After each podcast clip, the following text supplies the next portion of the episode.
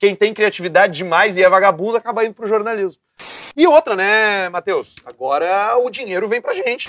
Agora é o Arthur que tá ali, com o cu dele na reta. A gente já tem aí umas duas, umas duas possíveis encrencas é, é, jurídicas aí no Caixa Preta que a gente morre de medo. Então a gente fica ali com o cu na mão. Eu passei por um momento de depressão, que foi uma merda. Ah, porra, crise de pânico dire direto. Achava que não ia ter grana no dia 5, que não ia conseguir pagar minhas coisas. Os meus últimos dois anos na RBS foram horríveis.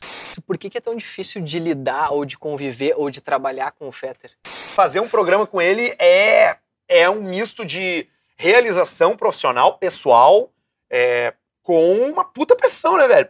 Não, meu, eu chego lá e eu me divirto real oficial. Eu tô com o meu compadre, o cara que eu sou Dino dos Filhos, eu tô com o meu melhor amigo da minha vida, que é o outro cara que tá do meu lado ali. O Arthur vota nulo? Sério? Qual Sério. é a melhor que tu acha? Vai, eu também sou! Depende. Nós temos que falar sobre isso. Depende. Depende do quê? Quanto tu quer gastar.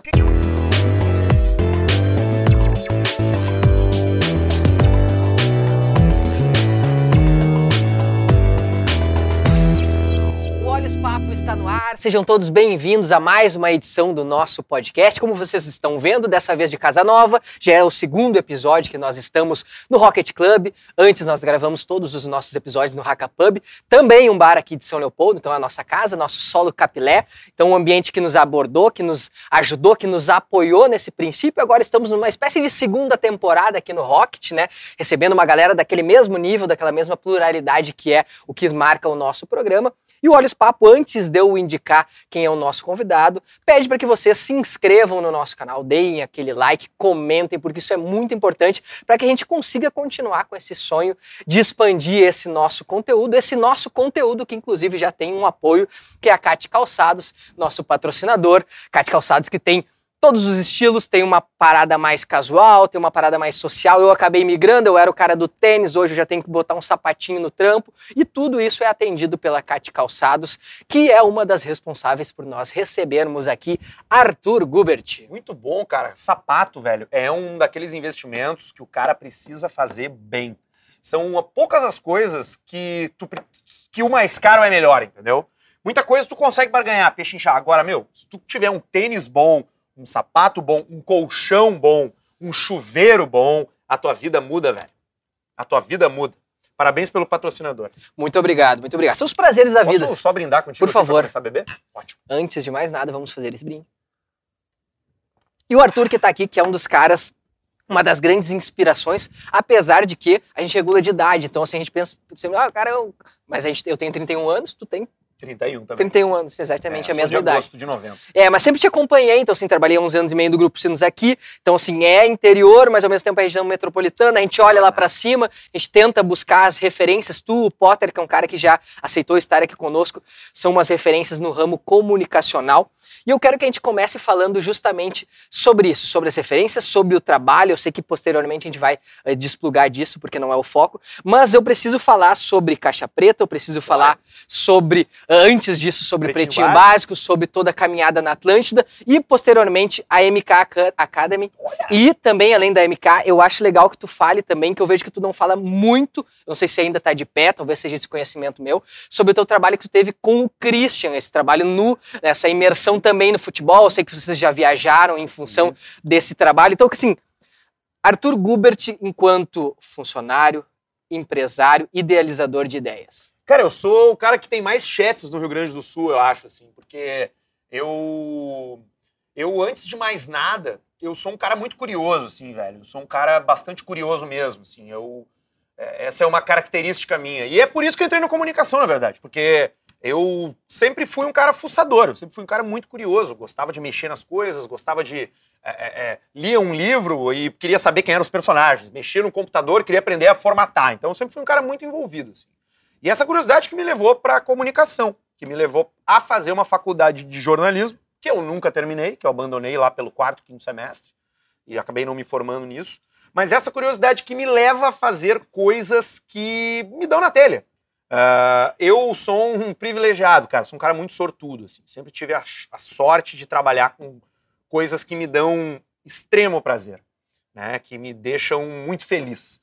E isso começou com a comunicação, que era uma coisa que eu sempre gostei de fazer, sempre gostei de falar, sempre gostei de ouvir música. Pensei, porra, que tipo de carreira eu posso ter onde eu não preciso abandonar as coisas que eu gosto, onde as coisas que eu gosto não precisam ser hobbies, né? A comunicação caiu como uma luva, o jornalismo caiu como uma luva, porque no jornalismo tu pode ser jornalismo musical, tu pode ser jornalista literário, tu pode falar sobre entretenimento, tu pode falar sobre esporte. É um belo antro de vagabundos o jornalismo, né? Porque o cara tá lá, ah, mas o que, que o fulano gosta? Não, ele só gosta de futebol. Ah, então de repente ele faz um jornalismo, vai ser locutor. Tipo, então, tipo, da mesma forma que gente sem criatividade vai para administração quando não sabe o que fazer, quem tem criatividade demais e é vagabundo acaba indo pro jornalismo. Então eu entrei nessa, velho. É, porque isso conversa muito com a minha personalidade, de ser um cara comunicativo, um cara que gosta de conversar, um cara que gosta de pessoas, gosta de conhecer gente. E todas essas coisas que, que tu citou aí, elas foram aparecendo. Eu entrei na faculdade em Passo Fundo uh, em 2007. Eu estava morando lá, o meu pai foi transferido. No primeiro semestre eu já consegui um emprego e comecei a trabalhar, porque além de curioso, eu sempre quis ser independente. E eu só tenho assinado na minha carteira até hoje veículo de comunicação. É, primeiro foi a UPF, lá em Passo Fundo, depois o Grupo RBS também aqui no, em Porto Alegre, né? É, é, como, como comunicador e tal. É, é, mas a minha, a minha vida de comunicador, ela existe até hoje, mas como empregado da comunicação de veículo, ela foi de 2008 até 2019, né? Foi quando eu saí da RBS. Esses 11 anos aí que eu trabalhei com comunicação como comunicador de rádio, trabalhando em veículo de comunicação. Foi só depois da minha série da RBS que eu me envolvi com essas outras coisas todas aí que tu, que tu listou aí. Certo. E assim, ó, é, tu fala sobre ser empregado, isso eu já comentei em outros programas, porque infelizmente a universidade, e eu sei que tu não. Vamos lá, eu sei que tu não defende que o cara não busque a universidade, mas que não seja necessariamente o norte ou a obrigação da pessoa, uh, né, enquanto uma formulação de um profissional.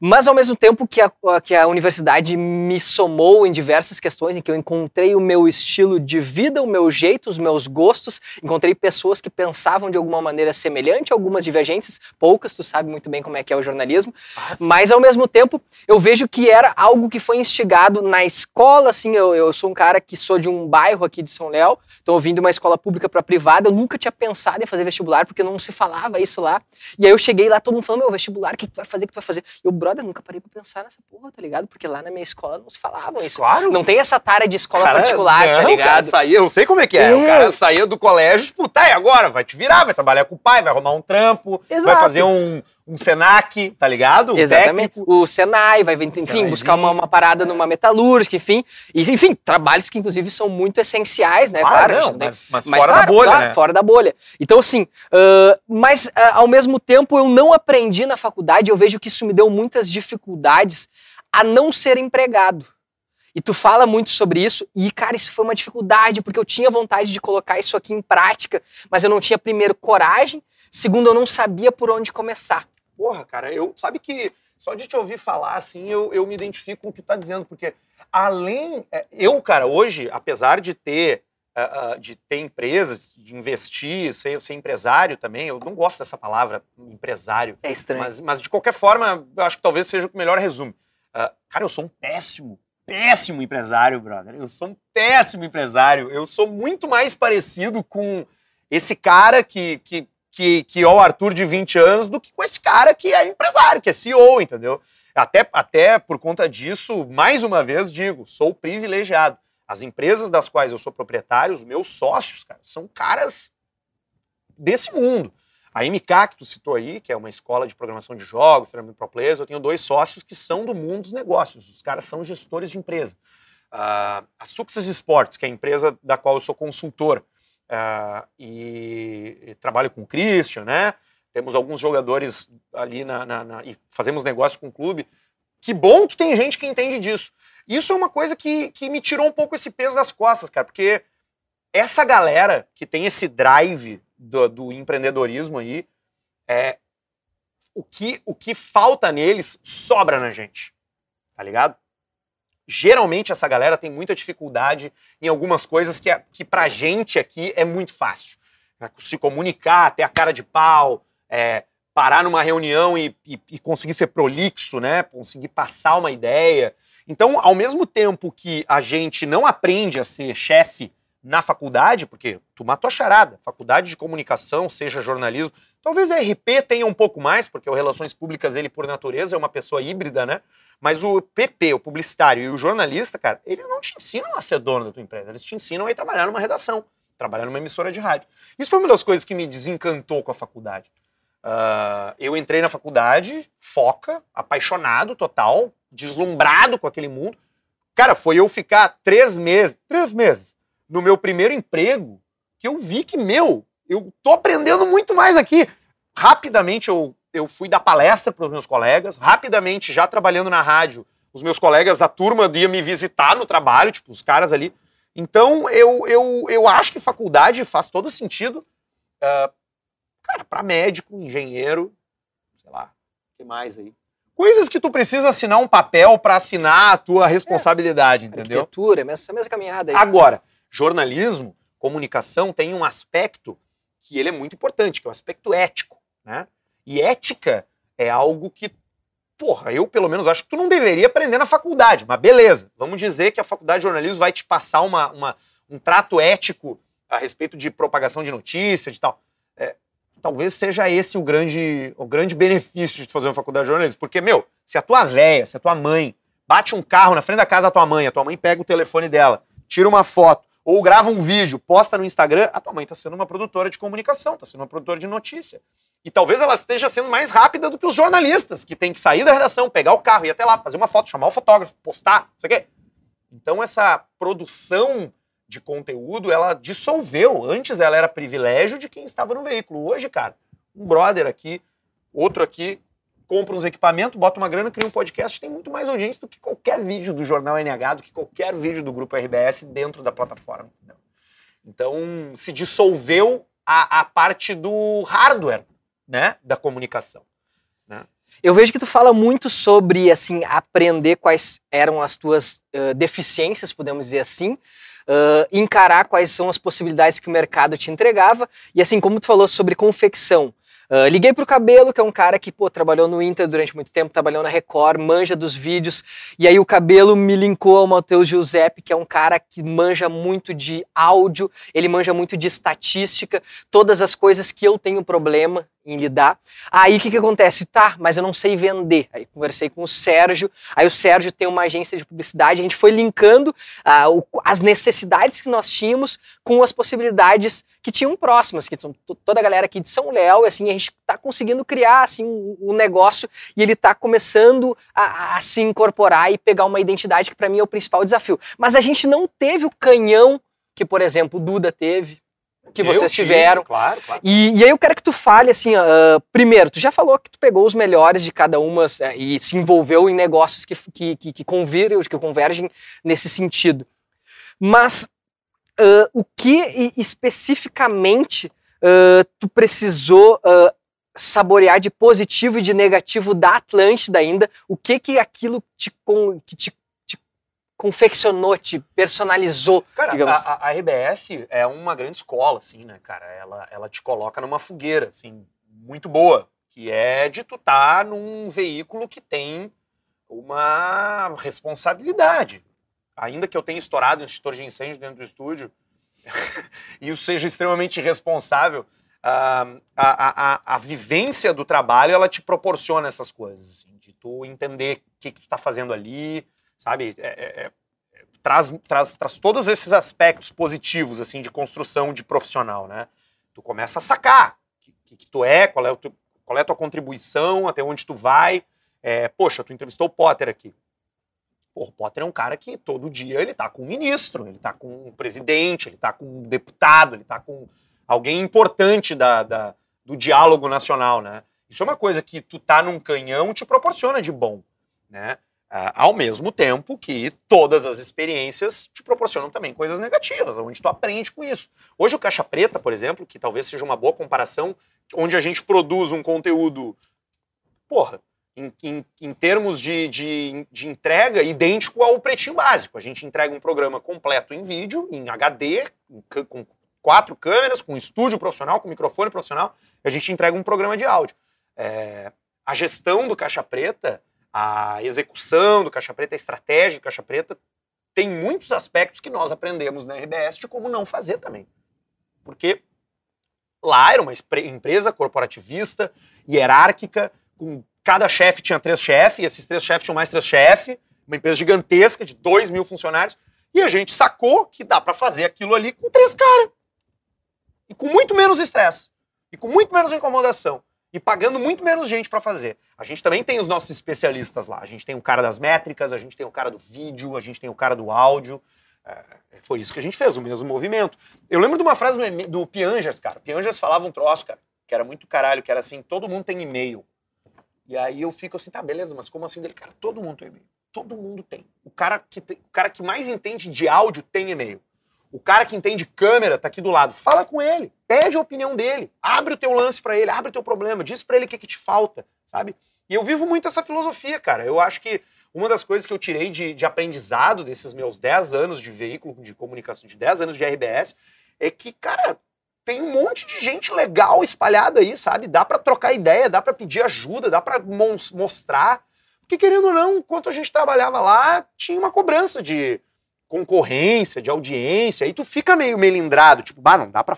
Pô, não posso participar da entrevista. Nós não podia dar entrevista em outros veículos, nós não podíamos participar de coisas. E é compreensível, porque tu é um ativo de uma empresa que monetiza em cima da tua audiência. Agora, o mundo novo, cara, o pós-moderno não é assim mais. Acabou isso, cara. É, co é, colaboração. Ninguém precisa ter um milhão de ouvintes em um podcast. Tu pode ter 100. Mas se esses 100 forem tiro de sniper, os 100 vão lá comprar um sapato, saca? Um tênis lá na loja de patrocínio. Eu acho que esse é um dos grandes aprendizados que eu tive, sabe? Que, que é colaboração e, e engajamento, não necessariamente multidões consumindo. E tu falou sobre isso, eu me, eu me recordo assim que eu consumo teu conteúdo, do Potter, do Pedro, enfim, consumi a Atlântida durante um período bastante longo. Hoje em dia a minha geração já desplugou e eu sempre cito aqui, tem o meu tio, que é o Rodrigo, que para mim é um case a ser estudado, porque meu tio tem um cara que tem mais de 50 anos, mas ele, ele ouvia o cafezinho, ele foi migrando e ele persiste religiosamente até hoje, da uma às duas, o, o rádio, das seis às sete. O rádio ele tem isso, né, cara? Ele cria o hábito, né? É, mas assim, mas é surreal porque assim, eu, eu já, talvez pela questão geracional, eu já não consigo me, me, me, me plugar ainda naquele conteúdo que parece que ele parou no tempo. Ao mesmo tempo, eu vejo que, uh, apesar de tu ter mais liberdade, tu e o Pedro falar coisas que vocês não podiam falar enquanto vocês estavam na Atlântida, é natural pela idade e é natural na minha observação e no meu consumo de vocês que vocês estão mais maduros. Eu também, também. E outra, né, Matheus? Agora o dinheiro vem pra gente, né, cara? Então, tipo, tudo é. Tem que ter cuidado. A gente Antes a gente fazia uma piada e o jurídico da RBS vinha, tipo, o jurídico que se vire, o Arthur vai voltar para casa. Agora é o Arthur que tá ali, com o cu dele na reta. A gente já tem aí umas duas umas duas possíveis encrencas é, é, jurídicas aí no Caixa Preta que a gente morre de medo. Então a gente fica ali com o cu na mão fazendo o programa, porque no mesmo tempo que tu quer fazer uma piada, que tu quer fazer um comentário, tu fica, puta que pariu, mas e se isso aqui der uma merda? Às vezes escapa. E eu não quero, eu não quero citar, não quero falar sobre isso, porque tu já falou 200 vezes, mas qual que é o percentual uh, na, na formulação desse Caixa Preta que faz muito sucesso hoje do áudio do Arthur entendeu? Qual que é esse percentual e qual que é o percentual, porque eu sei que tu já falou muito sobre isso e antes de te receber aqui hoje a gente recebeu um psicólogo e a gente falou muito ah, sobre isso.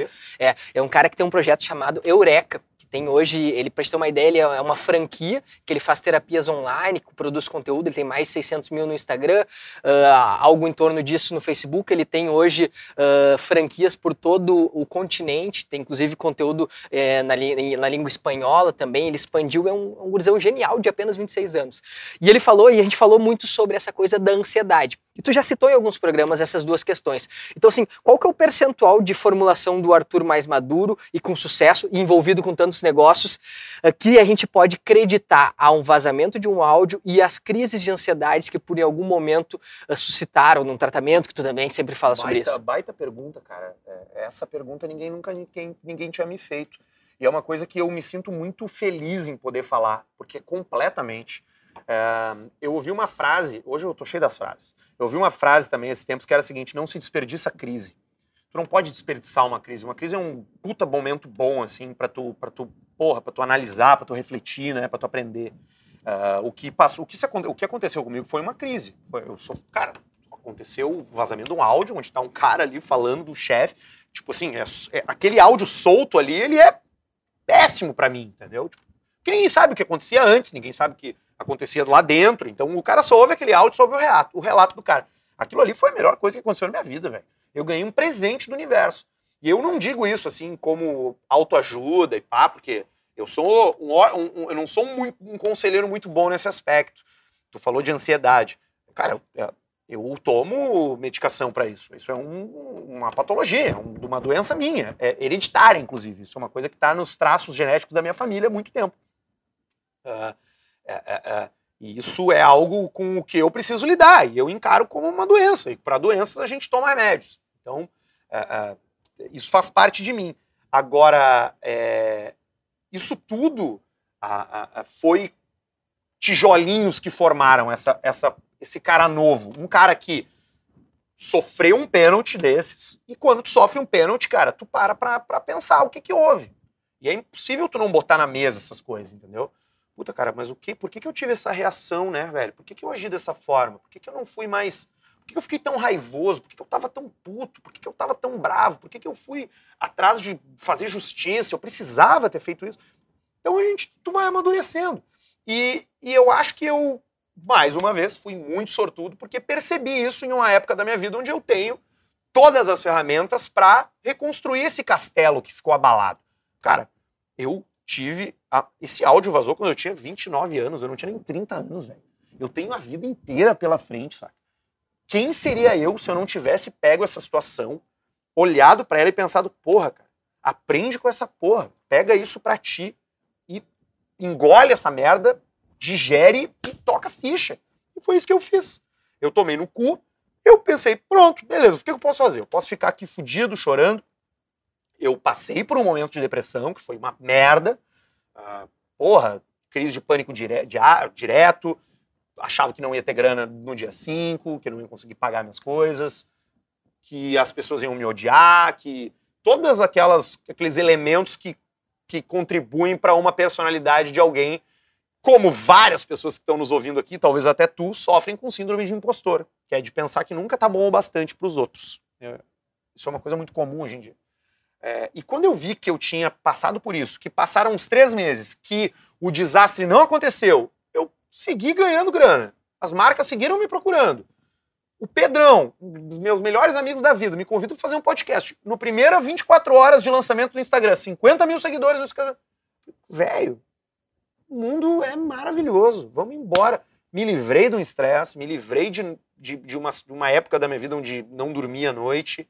Ah, os meus últimos dois anos na RBS foram horríveis, sobre vários aspectos, sobre relação minha com chefia. As pessoas pensam que a minha, minha única chefia era o Fetter. Não era, né, cara? Era uma empresa de 2 mil funcionários. Eu tinha um cargo de gestão, eu não era só comunicador do Pretinho. Eu tinha uma equipe de 12 pessoas que eu geria. Eu era um enviado especial para eventos internacionais. Eu viajava pra caralho. Eu não tava nunca em casa no final de semana. Porra, eu não tive maturidade para lidar com isso com 28 anos. Talvez se isso acontecesse hoje, aos 31, eu encarasse melhor. Mas na época, fritou meus neurônios, velho. Eu não dormia mais, eu tava tomando remédio para depressão, eu tava tomando remédio para ansiedade, chegava lá, tomava na cabeça. Pensei, velho, vamos tomar no cu, explodir essa porra. Me rebelei. De uma forma imatura, que eu não repetiria hoje, mas no final deu tudo certo. Porque eu acho, cara, que quando, e eu falo muito isso sobre criação de conteúdo, quando tu é honesto com os teus sentimentos, meu, as coisas andam, as coisas funcionam. Eu recebo muita gente me perguntando assim, porra, cara, eu quero fazer um podcast sobre que tema que eu tenho que fazer meu podcast para dar certo. Eu falei, cara, faz o tema que tu mais ama. Ah, mas eu gosto de brinquedos antigos, ninguém gosta disso. Brother, se tu fizer, tu vai falar sobre esse tema com uma verdade tal, com um entusiasmo tal, que até quem não gosta desse assunto vai parar para te ouvir.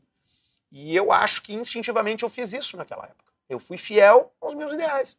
Eu estava é, participando e recebendo situações que eu julgava dentro da, do meu código moral injustas, e eu busquei a justiça para aquilo, como alguém sem maturidade. E paguei o preço. E acho que foi bem pago.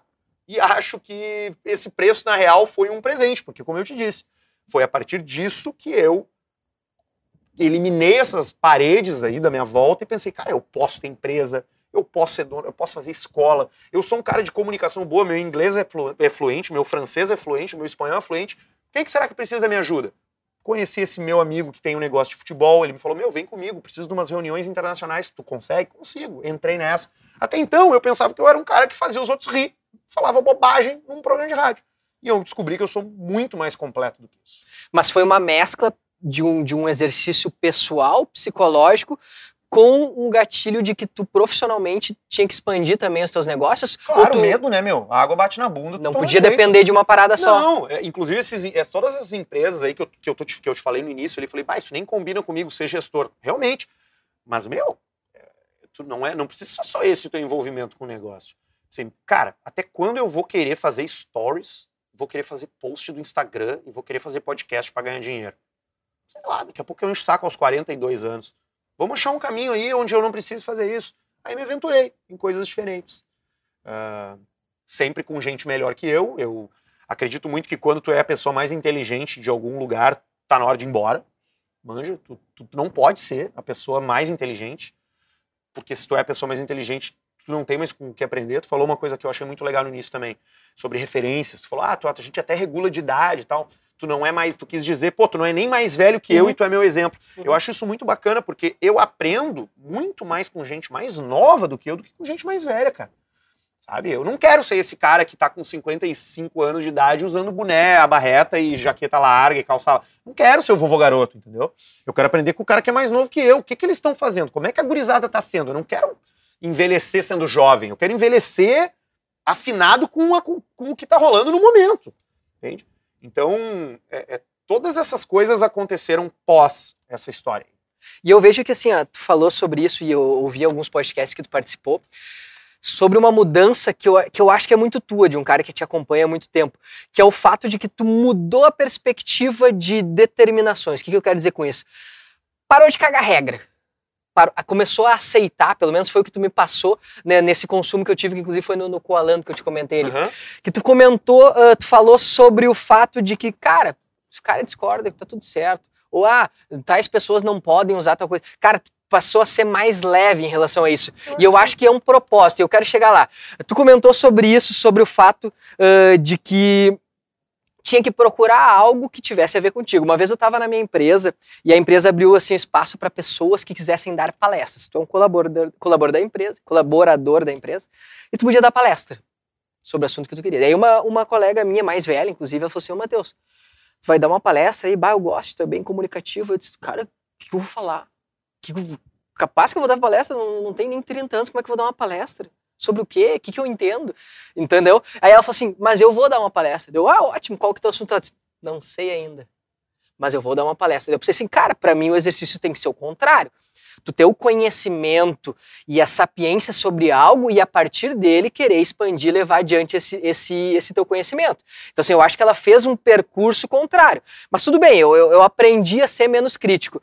Mas tu entende que hoje tu tem um propósito superior e o Caixa Preta entra nisso, os teus negócios entram nisso, tu encontrou hoje algo que tem mais a ver com o Arthur do que propriamente ser um funcionário e ter que agir de uma forma que o Pretinho eu, Básico te exigia? Eu acho que sim, mas eu acho que eu ainda não cheguei lá tá? Eu sou um cara muito. Conf... Eu, eu vivo em conflito, assim. É, é, esse, é, esse é meu teto, assim. Meu teto eterno é, é uma guerra interna, assim. Eu acordo de manhã com a certeza de que eu tô devendo.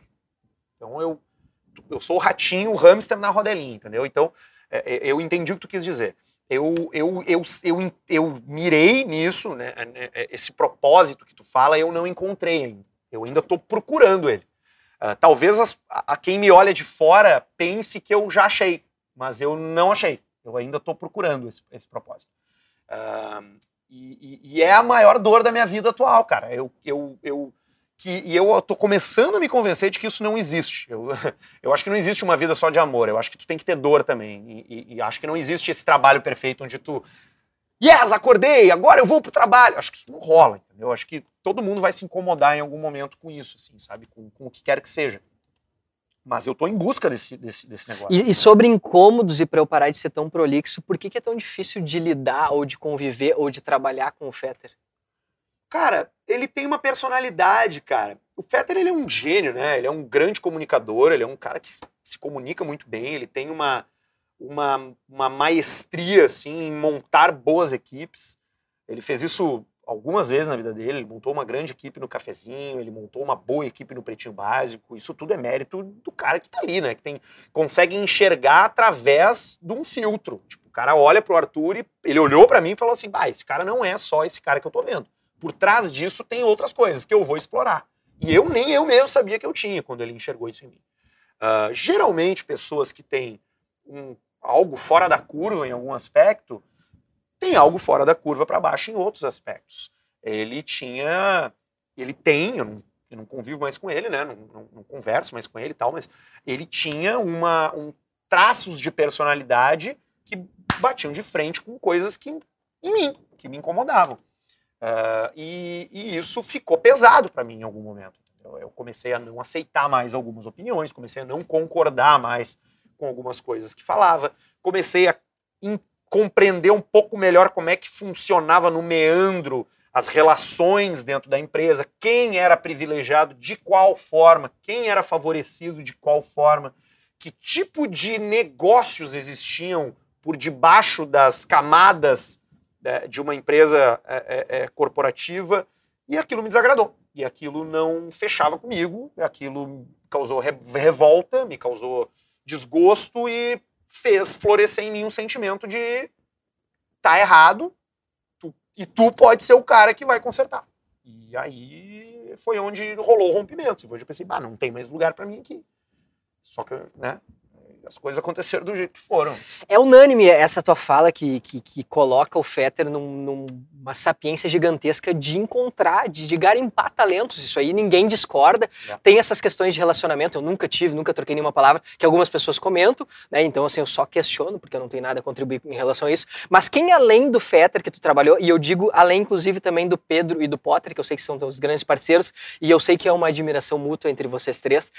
Quem são os caras fodas, assim, que tu trabalhou assim, cara, esse cara, até hoje tu tem alguns movimentos que tu te lembra de alguma interação, cara, de alguma... A gente, a gente, com exceção do Fetter, assim, nós todos ainda nos comunicamos. É. O Pedrão e o Duda se afastaram aí nos últimos tempos. É verdade esse rolo? Enfim, depois de uma, de uma, coisa que aconteceu, é, o Pedro ficou bem chateado com ele. Eu, eu dou razão pro Pedro também. Acho que o Duda vacilou Acompanhei. nessa mas a gente a gente se troca ideia ainda, todos nós nos trocamos. Temos um grupo só entre nós também, no WhatsApp, batemos papo e tal. Eu tive a sorte de trabalhar com grandes caras, né, cara? Pianjas é um grande cara, um dos caras mais magníficos que eu já trabalhei. Porã é um cara incrível, é, que me ensinou muito, é, que me passou valores de vida, assim, que não tem preço, que são impagáveis. O Mr. P é um cara que me ensinou muito e me ensina até hoje. É um cara que eu se tem um cara ali que foi o cara que eu genuinamente gostava antes de trabalhar lá, porque eu nunca tinha ouvido Pretinho na minha vida, não era ouvinte do Pretinho, nem do cafezinho, era ouvinte do Pijama Show. Eu ouvi o Pijama de madrugada na praia, em casa, no planeta. Então o Pi, para mim, é uma das, um dos caras que, assim, que eu tenho muito carinho. Mas de resto ali, todos eles. O Neto, um grande amigo. Uh, o Amaral. A gente, quando eu vou para Bento, a gente almoça junto, janta junto. Tem, tá grávido de novo, vai ter mais um filho, Amaral. Então gente, todos, todos nós damos bem. E nos damos bem. E tem vários caras da RBS que estão muito, muito fodas também, do jornalismo e tal. É, então, tipo, só tenho lembrança boa da época, assim, sabe? Não Mas tu, tá, tu tava falando sobre todas as referências, todos os caras fodas que tu, que tu trabalhou, que tu trabalha. E eu me esqueci de citar um, um dos, dos projetos que tu tá envolvido. Eu não sei se ele ainda tá. Uh, confesso que eu tô, tô em déficit com alguns episódios, que é o Nós na História. Com, Peninha. com o Peninha e com o Potter. Eu já li alguns livros do Peninha, hum. sou qualquer lugar que ele for eu vou ouvir, ele eu é acho foda, ele né? genial, acho ele, ele é fantástico. Como é que é uh, essa relação, como é que é essa possibilidade? Isso também tá entre. Eu, eu vejo que tu é um cara, pô, tu tu entrou aqui no Rocket, tu ficou pirado com toda essa atmosfera uhum. de games, essa atmosfera de séries, essa atmosfera de música, que são coisas que estão muito linkadas a ti e não tem como tirar. Mas eu, eu ouvindo Nós na História, e eu repito, sou um cara que consumo muito teu conteúdo, eu descobri um Arthur que eu não conhecia. Que é o Arthur também muito apaixonado pela história. Eu gosto. Também dessa, dessa verte, dessa, dessa vertente mais literária. E, e, como é que Conta um pouquinho sobre o Arthur dessa parte e como é que tem sido para ti dividir esse microfone com o Peninha. Ah, é uma honra, né, cara? Primeiro que dividir o microfone com o Potter sempre é uma honra, porque é um cara que é uma das minhas maiores referências. Uh, e o Peninha, então, nem se fala. O Peninha, cara, no meu primeiro, meu primeiro semestre de jornalismo, a gente tinha que escolher um jornalista que pra gente fosse referência para entrevistar. O meu foi Peninha. Eu entrevistei o Peninha com 17 anos na faculdade de jornalismo, na UPF, em Passo Fundo. Liguei para ele pro escritório dele, batemos um papo de 45 minutos, uma hora. Ele nem lembra disso, obviamente, né? Que é um grande maconheiro. Mas é. Mas a. Eu também sou. Mas, a, mas fazer um programa com ele é, é um misto de realização profissional, pessoal, é, com uma puta pressão, né, velho? Porque eu estudo antes de fazer os programas com o Peninha. Eu pesquiso. O nosso tema, a gente fala no grupo ali, ah, vai ser tal. Eu, cara, eu vou atrás de literatura, eu vou atrás de pesquisa.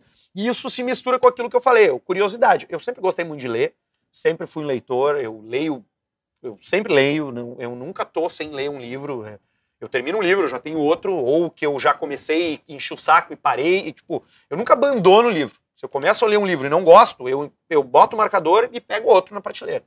É um hábito que eu cultivo desde muito jovem, por conta do meu pai. Meu pai é um cara que lê muito. Meu pai sempre teve biblioteca em casa, assim, muitos livros.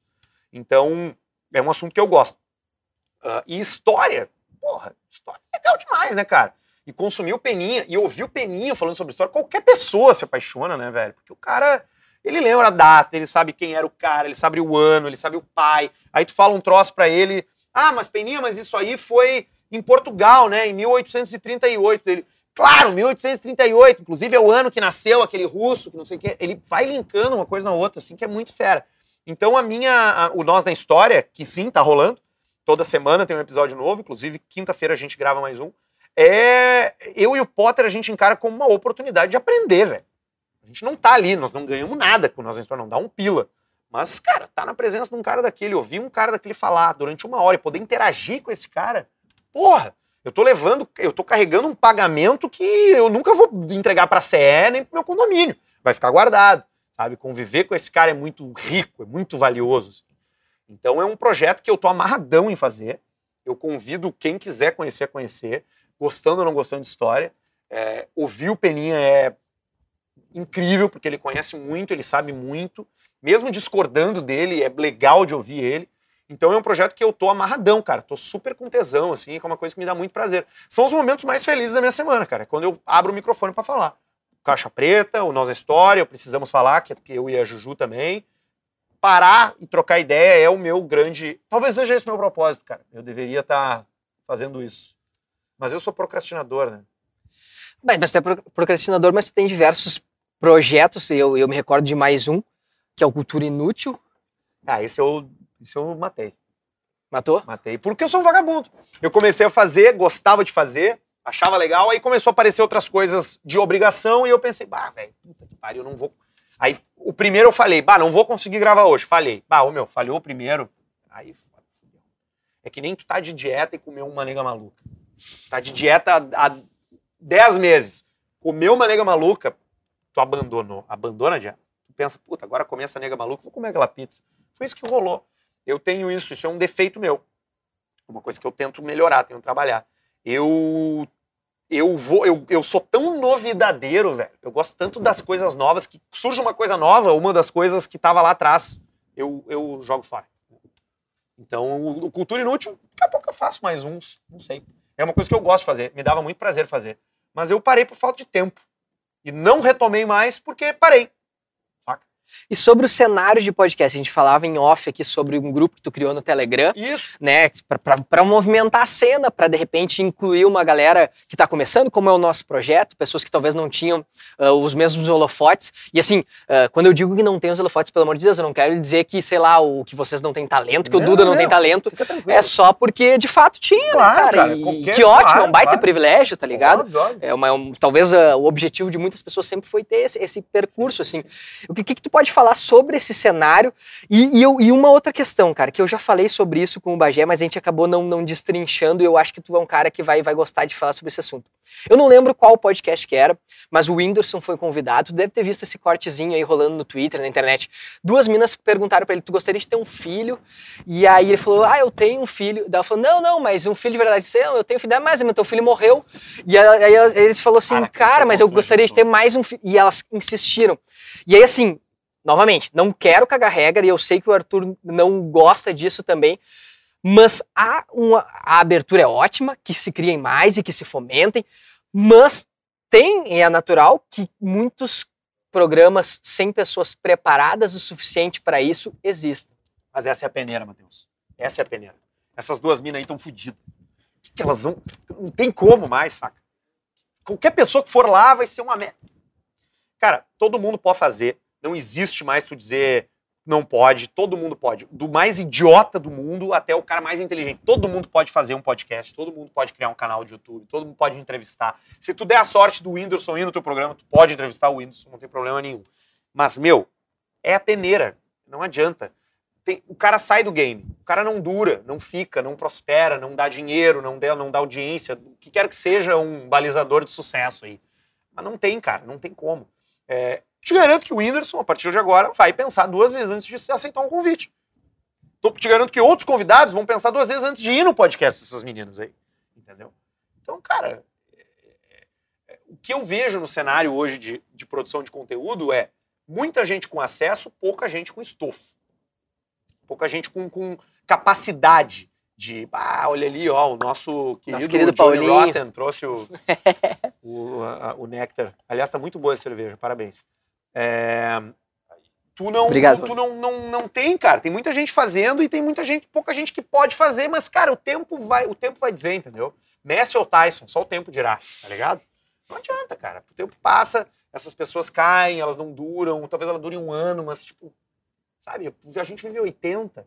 Acho que não tem muito que. Não tem muito que... E, e tu não acha, Arthur, que, que, que volta pro, quando eu falei de maturidade, que parte um pouco disso. Quando eu convidei o Potter, e foi logo no início, e a gente acabou conversando, negociando, e acabou ficando. E, e aí eu falei para ele, eu disse assim, cara, não tinha nenhum motivo para tu vir aqui. Eu disse pro Potter, e eu replico isso para ti zero motivos para tu vir aqui. Por quê? Porque tu é um cara que não precisa, porque a gente tá começando, a gente não tem a entrega que tu merece ou que tu tem hoje em outros veículos. Não, não é falsa modéstia, porque é verdade, é natural, são números. E a gente precisa disso, apesar de a gente saber que, cara, precisa ter perseverança, precisa ser bom, precisa ter pessoas que acreditem, precisa ter uma identidade. Não, preci não precisaria, entendeu? Não precisaria. Então, assim, uh, ao mesmo tempo que tem todo esse processo, uh, eu vejo que tem uh, até me perdi porque eu fui falar isso, mas Cara, enfim. por que que tu me convidou? Não tem motivo. Por que que eu vim aqui? Eu também não tinha motivo para vir. Eu podia te dizer assim, bah, Matheus, hoje não dá, velho. Eu tenho que fazer, eu tenho que fazer uma, tenho que fazer uma sessão de químio aqui voluntária. Tipo, aquela, tipo, o cara da pior desculpa, né? Vamos lá, bah, não dá, eu tenho que fazer hemodiálise. Podia, mas não, mas não é, velho. É, é que é, é eu, eu, eu enxergo, eu, eu falo muito disso, assim. Né? Lembrei, lembrei, lembrei, lembrei, lembrei, lembrei, lembrei. Tava tomando cerveja aqui antes e já me pegou. Não, é que eu falei pro Potter e ele disse que muita gente eh, convidava ele para participar dos programas porque queria conhecer ele, queria fazer um churrasco, Sim. entendeu? isso é clássico. E, e, esse é o percurso de entender que, cara, tu veio aqui convidado, óbvio, não tô dizendo que a gente não possa ser amigo no futuro, mas eu entender e diferenciar de que a tua, a tua vinda aqui não significa que tu vai se sentir confortável ir na minha casa amanhã. Então, assim, entendeu? E, e cara, não, não, não invade, velho. Ô, entendeu? Não ultrapassa cara, isso, isso brother. É culpa do rádio, cara. É culpa do pretinho, velho. Porque o rádio, ele faz um. Ele cria uma coisa que as pessoas pensam que são teus amigos, velho. A coisa mais clássica. É isso. Esse é o problema. Que rola eu andar na rua e os caras. Fala, seu filho da puta, careca! Agora careca não dá mais pra falar, né? Mas os caras passam, fala, careca, filha da puta, viado. O cara nunca me viu, brother. E eu, tá, beleza. Ah, fala aí e tal. Cara, a gente ia fazer um teatro do Pretinho na puta que o pariu. Chegava lá o contratante. Vocês vão comer um churrasco lá na minha casa. Porra, cara! Opa! Ui, caiu até as letras. Caiu até as letras. Tá, tá ficou, tá bom, tá tudo certo. Ficou Orra os Papas. Melhor esse nome, né? Seria mais. Daqui o L aqui. Aí seu é... arroba. Mas rola, rola, cara, rola isso sim. Os caras, os caras nos chamam por, por isso, porque querem ser amigos, porque isso. querem ser parceiro, entendeu? Só que a gente tem um filtro, cara. A gente é, sabe sacar. A gente sabe perceber quando o cara é chato e quando o cara é legal, quando o cara é massa. Eu, eu recebo, eu, eu eventualmente alguém me convida para participar de alguma coisa. E aí Ali no eu, grupo todo mundo E aí eu vou ver assim, aí eu vou ver o cara, aí eu já penso assim, pá, esse cara só vai me perguntar da história do áudio vazado. Puta, esse cara só quer saber se o Pedrão pediu, brigou com o Duda. Ah, esse cara só quer saber do Potter e do Inter, se o Inter paga uma grana pro Potter. Aí eu já não vou, cara. Já dou uma desculpa. E a gente saca isso, o cara percebe. Mas tu já te meteu em frio assim de. Já, de... uma vez. Uma, duas vezes no máximo. E eu aprendi. Saquei já. Não me lembro quais foram as vezes agora, mas eu já caí nessas, óbvio. Chegar num lugar e pisar e sacar. Ah, entendi tudo. Sabe? É, armadilha. Agora, a gente sabe, cara. A gente percebe. Eu te falei antes da entrevista, eu liguei pro Potter. Eu falei, ô meu, esse cara que me convidou para falar. Quem é esse cara? Tu já falou com ele? Falei. Como é que foi? Ah, legal pra caralho, cara, gente boa pra caralho. Quer só trocar ideia, gente, alma leve. Deu, beleza, não preciso de mais nenhuma referência. Entendeu? Não sabia nem que assunto ia falar comigo, mas eu já vim com esse espírito. E aí eu volto lá no que eu disse. Porque tu tá aqui fazendo uma coisa que é genuína para ti. Tu gosta de conversar com gente, tu trabalhou na comunicação, em veículo, e agora tu tá investindo num lance novo. Ah, meu, só tem credenciais positivas. Tu pode me fazer pergunta que tu quiser, não vou me importar. E é isso que eu digo sobre peneira também. Tu não vai morrer na peneira, porque tu tá aqui porque esse é tu, tu é isso, tu gosta disso. Eu tô aqui porque eu gosto disso, eu faço caixa porque eu gosto, eu não tô ali fazendo graça para ganhar grana. Não, meu, eu chego lá e eu me divirto real oficial. Eu tô com o meu compadre, o cara que eu sou Dino dos filhos, eu tô com o meu melhor amigo da minha vida, que é o outro cara que tá do meu lado ali. Eu não tenho porquê, entendeu? Não é mentira. E as pessoas sabem que não é. Por isso que a gente tem audiência. Ah, teve holofote? Teve. Ficamos 10 anos no grupo, na, na, no grupo EBS. O, o, o, eu criei um podcast chamado Errei Arthur, que eu entrevistava pessoas. Durou seis episódios porque não deu certo. O que, que adiantou esse holofote todo se o Arthur sozinho não dá conta? Então é isso, cara. É ser genuíno, ser verdadeiro, entendeu? É, eu busco isso, ser absolutamente verdadeiro com o que eu tô fazendo. Então a gente sabe quem não é. A gente sabe o cara que só tá chamando porque quer convidar pro churrasco. E às vezes ele nem tem maldade. Mas eu não quero dar o meu tempo pra esse louco. Ah, não tem joguinho de cintura. Ah, vai tomar no cu. Tipo, cara, o churrasco eu compro na minha casa, cara. Gastar gasolina pra ir aí, se fode. É. Então, eu, e por isso também que participo de poucos podcasts. É, é, o teu é o segundo. Eu participei de. Eu, eu tô aqui falando contigo, participei do Coalando. Aceitei um convite para participar também de um podcast na semana que vem do Júlio Rita, que é uhum. o. Na Lata. Na Lata, ele me convidou. Eu conheço o Júlio já de outros tempos também. Ele fazia ações de doação de alimentos nas, nos espetáculos do Caixa Pre, do, do Só para Maiores. Então, tipo assim, é, eu não me meto mais em fria, velho. Eu só vou quando eu sinto que o cara é sangue bom. Se o cara for um pau no cu, eu pulo fora.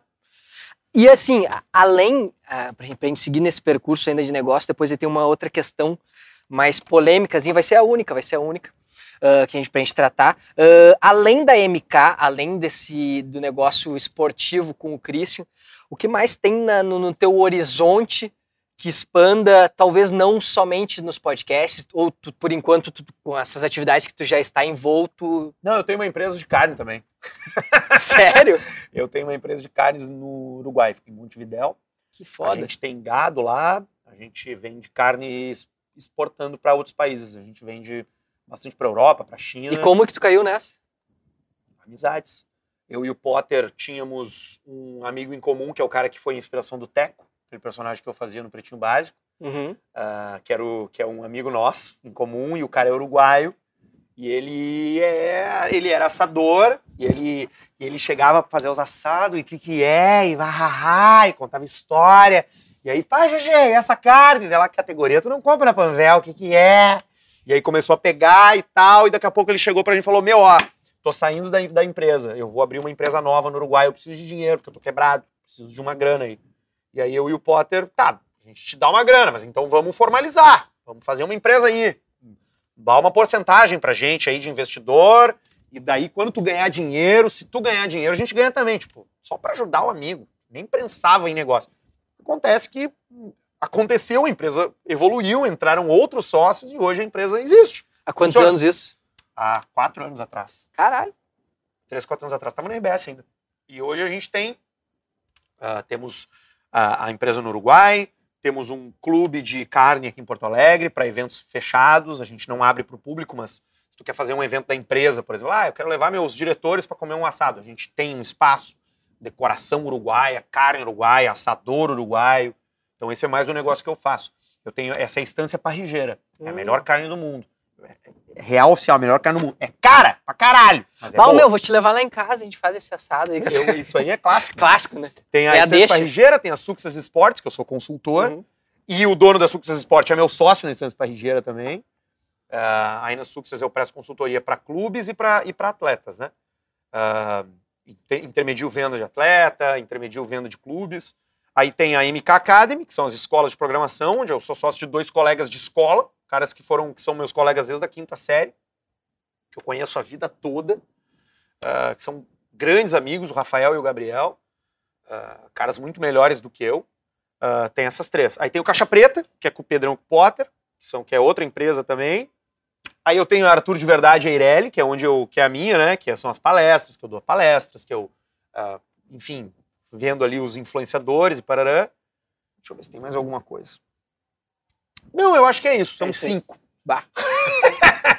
que do caralho. Eu tô tendo que abandonar alguma coisa. Tu, tá tu falou sobre, sobre amigos mais fodas que nós, eu tenho muitos, talvez quase a maioria. E, e um deles, inclusive, veio aqui, participou, o Guilherme Abi. Cara, assista esse, esse programa. Ele tem um canal no YouTube chamado Sobre Skate. Ele é um dos pioneiros, o canal tem mais de 10 anos, tem mais de um milhão de inscritos.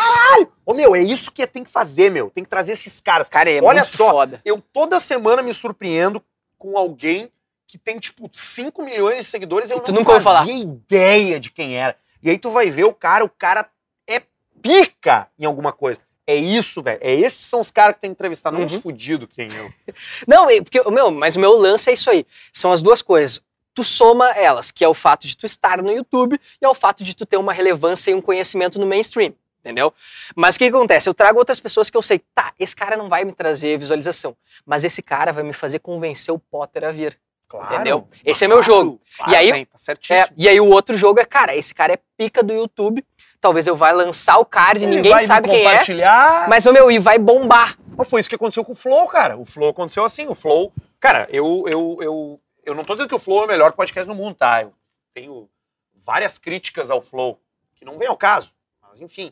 O Flow era o Monarch que eu consumia no Minecraft, porque eu jogo Minecraft até hoje, tive servidor de Minecraft. E o Monarch era um cara que gerava conteúdo de Minecraft. Eu consumia o Monarch. E daqui a pouco o Monarch é um podcast, eu, tá, pista pro Monarch, nem vou querer ouvir. Passaram-se dois anos, daqui a pouco o Flow explode. O Flow fez isso. Ele começou a chamar gente de nicho, galera do game, galera do Minecraft, do cosplay, que tinha milhões de seguidores, e esses caras compartilhavam o Flow e, consequentemente, o Flow ia ganhando cada vez mais ouvintes. E é por isso que, eu, que me pilhou, que me deu essa- esse brilho aí de criar um grupo de Telegram e juntar a galera do podcast. Porque eu acho que quanto mais a- todo mundo tiver mais audiência, todo mundo ganha, cara. Eu não acredito em concorrência, numa boa. Eu acho que quanto mais gente tiver audiência, melhor. Porque hoje o consumo. Tu não é concorrente do Caixa Preta. Tu é concorrente, assim como o Caixa Preta é concorrente da Netflix, cara. A gente briga pelo tempo das pessoas em consumir entretenimento. O cara tem uma hora livre. O que, que ele vai fazer? Ele pode ver The Office, ele pode ver Friends, ele pode ver um filme, ele pode bater uma punheta, ele pode ouvir o Caixa Preta ou ele pode ouvir o, o, o Olhos Papo. O que, que ele vai ouvir? Nós estamos competindo todos pelo mesmo ativo, que é o tempo das pessoas. E não pegando o lugar do Caixa Preta ou do Netflix, entendeu? É, é- é assim, essa é a minha visão de mundo. Assim. Não é de concorrência, é de comunidade, cara. Não, concordo. O, o Potter fala sobre isso. É, Obviamente não existe concorrência, mas também as pessoas têm 24 horas por dia somente para Claro, consumir. tu vai exatamente. fazer seleções, mas por Exato. que, que os caras escolhem um ou Uhum, outro, uhum. entendeu? E assim, a gente falou sobre todas essas vertentes, todas essas tuas imersões, todas essas tuas criações, todas essas tuas sociedades. E ao mesmo tempo eu vejo que tu cresceu pra caralho no momento em que muita gente se fudeu pra caralho. Que é uma, uma transição pra pandemia. Obviamente, tem negócios mais antigos, por exemplo, esse, esse negócio das carnes, que tem quatro anos, tem cinco anos. Mas o Caixa Preta, eu acho que muita coisa Esse foi impulso. Não dá dinheiro. Não dá grana ainda, Não, ainda, ainda não. ainda. Mas é um negócio, ele tá caminhando, É, né? é plantação. Claro, Os claro. perguntam qual é a tua profissão. Eu sou agricultor, eu planto, cara. Eu Uhum, plantado, uhum. só tô plantando. Uma hora eu vou colher. E, e qual que é o teu receio, qual que é o teu envolvimento, porque a gente falou de todas essas cernes empresariais, com as questões que envolvem a política? Qual que é o teu envolvimento, qual que é a tua preocupação com isso? Porque assim, ah, quem, quem acompanha aqui sabe, eu trabalhei durante 11 anos e meio ah, no Grupo Sinos, hoje eu sou assessor de um deputado federal, e, e muitas das coisas, eu viajei para Brasília, fiquei uma semana lá, então muitas das coisas que a gente imagina acontecem, de fato. É um mundo muito louco. É né? muito louco. Então, assim, mas goste ou não, esses caras estão decidindo a porra do nosso futuro, É, exatamente. tá ligado? Eu, eu, eu, eu gosto muito. Eu, eu não me manifesto. Eu, cara, o que, que eu aprendi assim?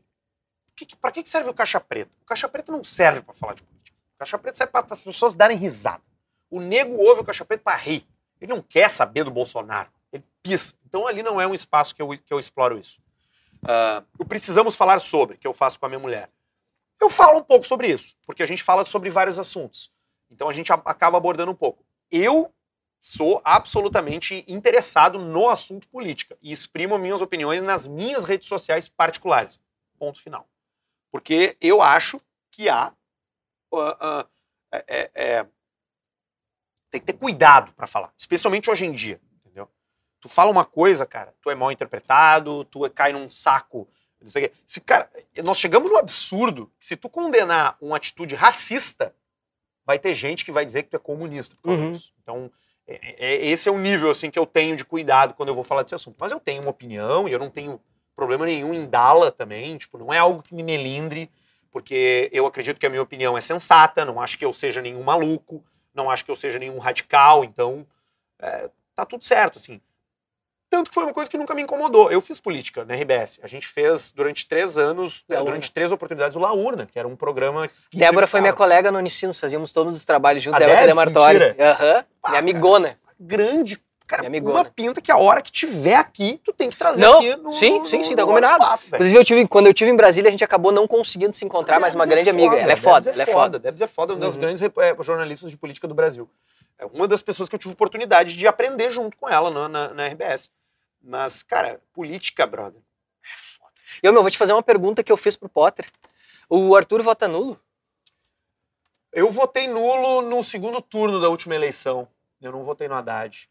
Eu não votei no Bolsonaro também. No primeiro turno eu, eu votei. Eu não me lembro em quem.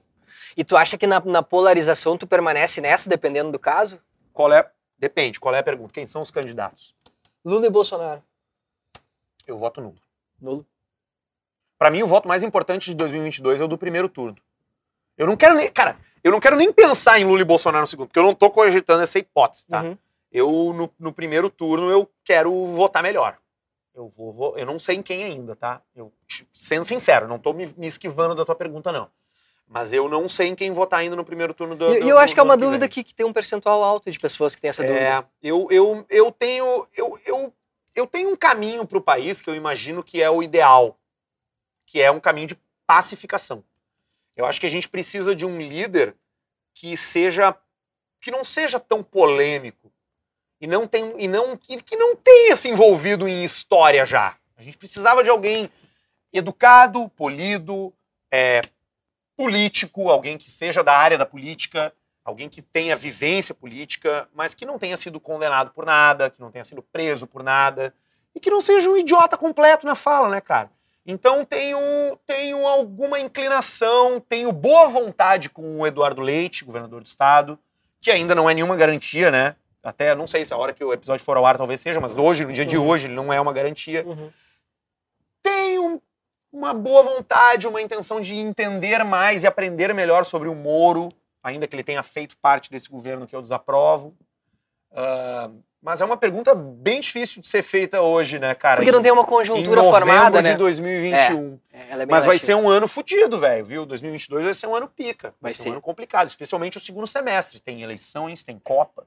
E eu no meio disso tudo trabalhando lá. Mas enfim, isso é papo pra outra história. Aproveita, cara. É, é. pouca Não, gente tem essa oportunidade que tu vou tem. Vou aprender pra caralho. Já é. estou, já estou. É, é, cara, um mês e meio de, de uma faculdade. E não só estamos falando de presidente, né, cara? não estamos nem falando dos outros cargos que quiçá são mais importantes, que é deputado Sim. federal, senador, né, uhum, velho? Uhum, uhum. Mas enfim, eu quero paz, cara. Eu quero paz para eu quero paz para os meus negócios, eu quero uma gasolina a um preço normal, eu quero um dólar a um preço normal.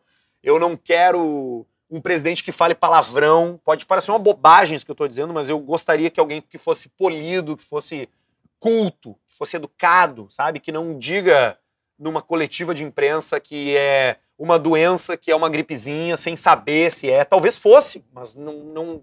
Mesmo que fosse uma gripezinha, não é certo tu dizer isso com um líder, na minha opinião, entende, cara? Eu sei que quem apoia o presidente, quem, quem detesta o presidente, tem uma visão pensa ter uma visão muito mais complexa. E esse é um dos problemas do brasileiro. Ele acha que ele é o especialista em tudo. O cara diz, não, mas não é assim. Não, mas eu sei, porque não sei o quê. Lembra que rolava os áudios? Eu tenho um o meu amigo é da Polícia Federal. Vai ter uma guerrilha semana que vem. Porra, meu Deus, né, cara? É, Zé Trovão. Mas enfim, É, tipo isso. pra gente, pra gente encaminhar aqui, eu sei que os, guris sempre falam quando eu falo isso, cai a, a- Era cai a- essa cai a polêmica audiência. política Hã? que tu falou? Vou te fazer uma pergunta polêmica depois. É, não, foi, foi, foi fake, né? Foi fake. É, Eu achei que tu ia Foi perguntar do Nego Di. não. O cara do Linha Vermelha de São Leopoldo. Do quê? O Linha Vermelho que deu um acidente aquela vez, que o Arthur estava dirigindo. Acidente? Que acidente? Caralho, eu dei PT no Eu carro vou, da eu, vou, Atlântida. eu vou mijar enquanto tu responde essa pro Matheus. Vai, vai, vai.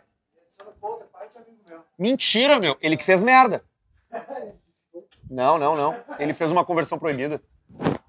Ele entrou à esquerda numa rua que ele não podia entrar à esquerda. Foi. Eu tava descendo o mo- a lomba em linha reta, ou seja, a preferencial é minha, e ele entrou à esquerda e me fechou numa, numa rua fechada, proibida. E aí eu virei pra desviar do carro dele e bati num poste.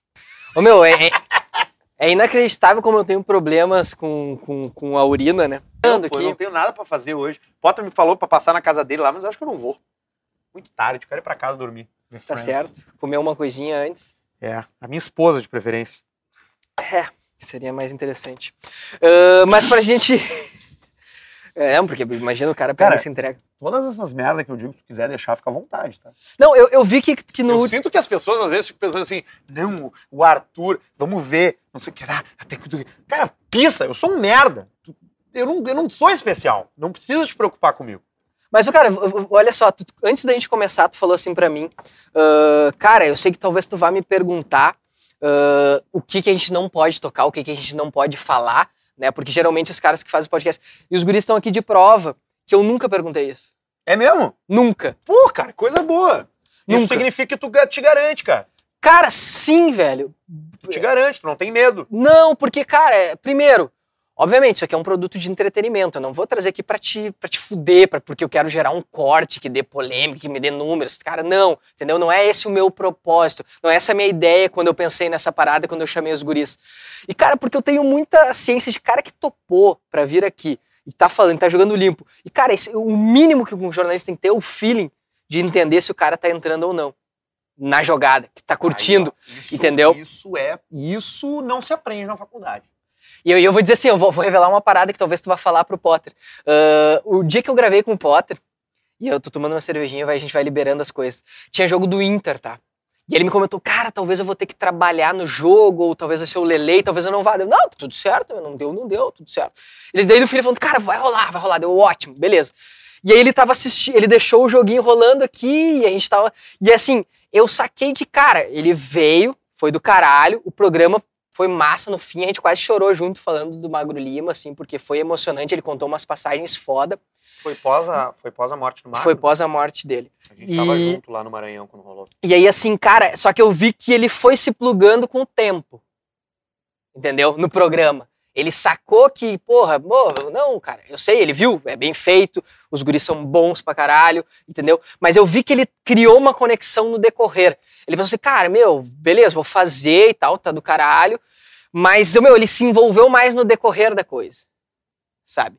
E isso é uma parada que eu acho que, que é do senso de quem tá entrevistando. Tá vendo? Pô, o cara tá entrando no jogo, vamos um pouquinho mais. Claro. Ou não, vamos encerrar antes. Claro. Né? Isso tu falou também sobre isso no Coalando. E eu realmente não quero me estender, não é falsa modéstia, a gente toma uma cervejinha aqui depois, mas eu quero eh, te liberar. E, e, e para puxar o fim antes ah, de, de a gente passar pro, pro Olha Isso, os guribes criticam que eu não posso falar isso, mas é um vício meu de linguagem. E quero que tu fale sobre essa questão que eu acabei levantando agora e é uma Magro Lima, qual foi sempre a tua, rela- a tua relação com ele? Paulinho sempre aqui servindo a, a melhor, né? Cara, a primeira vez que a gente grava aqui, cara, tá sendo sensacional. Cara, a cara. né? E vá gema de, e vá clara de ovo nesse cabelo, né, brother? Meu. Agora não, agora 2021 Spray Carina? é a spray carina, né? Não, é spray, é spray carina, spray Não, carina. gel cola, né? Com, Gel? claro. Spray carina tem... Cheiro de vó, né? Tem cheiro de vó, mas fica. É o do Pedrão. Que é o do Pedrão. Cara, o magro é um. Cara, é foda, velho. É uma, é uma merda falar do magro, assim, porque o magro é um amigo, é o meu padrinho de casamento. É, eu sou. A gente é amigo da mulher do magro, do, do filho do magro, é meu xodó, o Fernandinho, o Fernando, o Nano. É uma, foi uma. Essas pessoas, cara, que nos deixaram, sabe? Magro já tinha uma vida mais difícil, né? Ah, antes mesmo do Covid.